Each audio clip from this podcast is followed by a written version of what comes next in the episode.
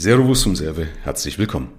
Hast du dich schon mal gefragt, was eine Anleihe ist? Also immer wieder hört man ja, äh, investieren in Staatsanleihen, investieren in Unternehmensanleihen mit einer hohen, mit einer niedrigen Bonität oder mit einem guten äh, Rating oder wie auch immer. Und deswegen will ich dir mal erklären, was ist denn eigentlich eine Anleihe? Also ganz einfach erklären, was ist eigentlich eine Anleihe, damit du künftig da mal einen Haken hinter machen kannst und das auch viel, viel besser verstehst und das natürlich auch viel besser für deinen Vermögensaufbau einordnen kannst. Und zwar stell dir einfach vor, Du hättest Geld übrig. Ja, du hättest jetzt beispielsweise 10.000 Euro übrig und hast jetzt keine Ahnung, wie du die anlegen möchtest und überlegst halt jetzt irgendwo oder möchtest das Geld sinnvoll am Markt anlegen, aber eben nicht in klassische Aktien, sondern eben beispielsweise eine Anleihe. Also das heißt, eine Anleihe ist jetzt, dass jemand hat beispielsweise 10.000 Euro übrig und gibt die jemand anderen, beispielsweise mir, äh, und sagt, hier Michael, du kannst die 10.000 Euro haben, Du kannst sie sinnvoll verwenden, kannst die also für dich investieren, kannst da was Schönes kaufen und was auch immer. Und ich möchte natürlich mit oder von dir diese 10.000 Euro wieder haben. Und beispielsweise möchtest du die nach fünf Jahren wieder haben und du möchtest aber auch gleichzeitig noch einen Ertrag haben und zwar beispielsweise drei Prozent.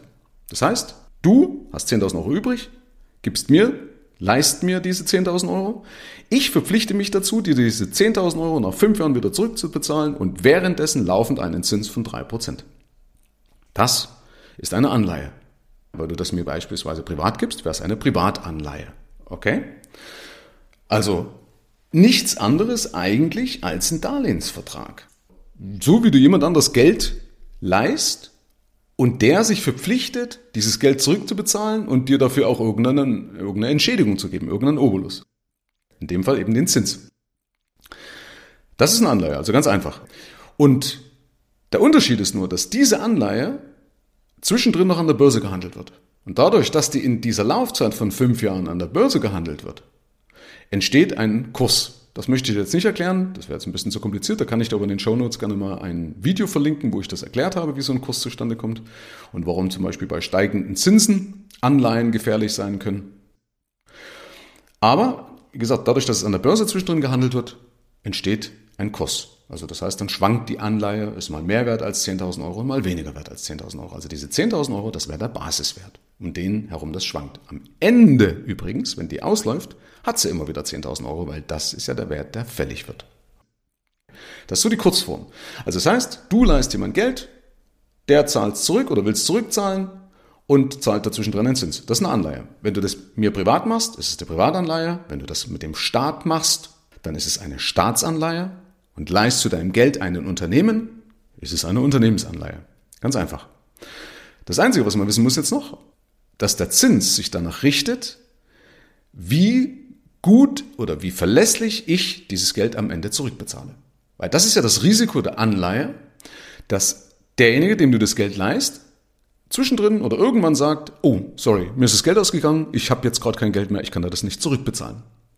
So wie es jetzt gerade zum Beispiel mit Russland passiert. Ne? Dass die Leute, die Russland das Geld gegeben haben, also eine Staatsanleihe an Russland, und Russland könnte sich jetzt unter Umständen, ich glaube es zwar nicht, aber wie gesagt, äh, übernommen haben, wie auch immer, und kann das nicht zurückzahlen, dann hast du natürlich immer ein Ausfallrisiko. Das heißt, das nennt man Bonität. Kennst du vielleicht, wenn du schon mal ein Haus finanziert hast oder so, da wird immer deine Bonität geprüft. Bonität ist einfach die Fähigkeit zur Rückzahlung. Also bist du in der Lage, das, was ich dir leihe, auch zurückzubezahlen. Das ist die Bonitätsprüfung. Und je besser die Bonität ist, umso geringer ist der Zins, den man zahlen muss. Ja, weil dann habe ich es ja leicht, also wenn ich eine gute Bonität habe, ja, wenn ich also ein vertrauenswürdiger Mensch bin, dann wollen mir viele Leute Geld leihen. Wenn ich nicht mehr so vertrauensvoll bin, dann sagen die Leute, nee, ja, Michael, ich würde dir schon Geld leihen, aber dann will ich zumindest schon irgendwo eine Risikoprämie. Also ich will das mehr Risiko schon irgendwo auch ausgeglichen haben.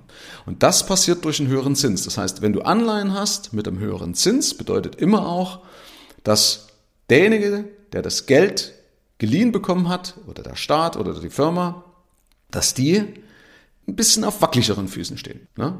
Weil wenn du jetzt zum Beispiel eine griechische Staatsanleihe ist teurer als eine deutsche Staatsanleihe, weil die Wahrscheinlichkeit, dass in Griechenland was schief geht und Griechenland einen Teil seines Geldes oder das komplette Geld nicht zurückzahlen könnte, ja, und das preist sich um einen durch einen höheren Zins. So, also eigentlich kannst du merken, wenn du mal Anleihe hörst, denk einfach an einen Darlehensvertrag. Sag, ach, das ist ja eigentlich nur wie ein Darlehensvertrag. Ich leihe jemand Geld, der verpflichtet sich, mir das Geld zurückzubezahlen nach einer gewissen Laufzeit und mir zwischendrin einen Zins zu bezahlen. Und der einzige Unterschied ist halt, wer am Ende das Geld kriegt, dann habe ich eben Staatsanleihen, Unternehmensanleihen oder was auch immer. Herzlichen Dank fürs Rein und Hinhören. Ab hier liegt's an dir. Bis zur nächsten Folge. Dein Michael Serve. Schau auch gerne mal auf meiner Seite michael-serve.de vorbei. Ich freue mich, wenn du vorbeischaust.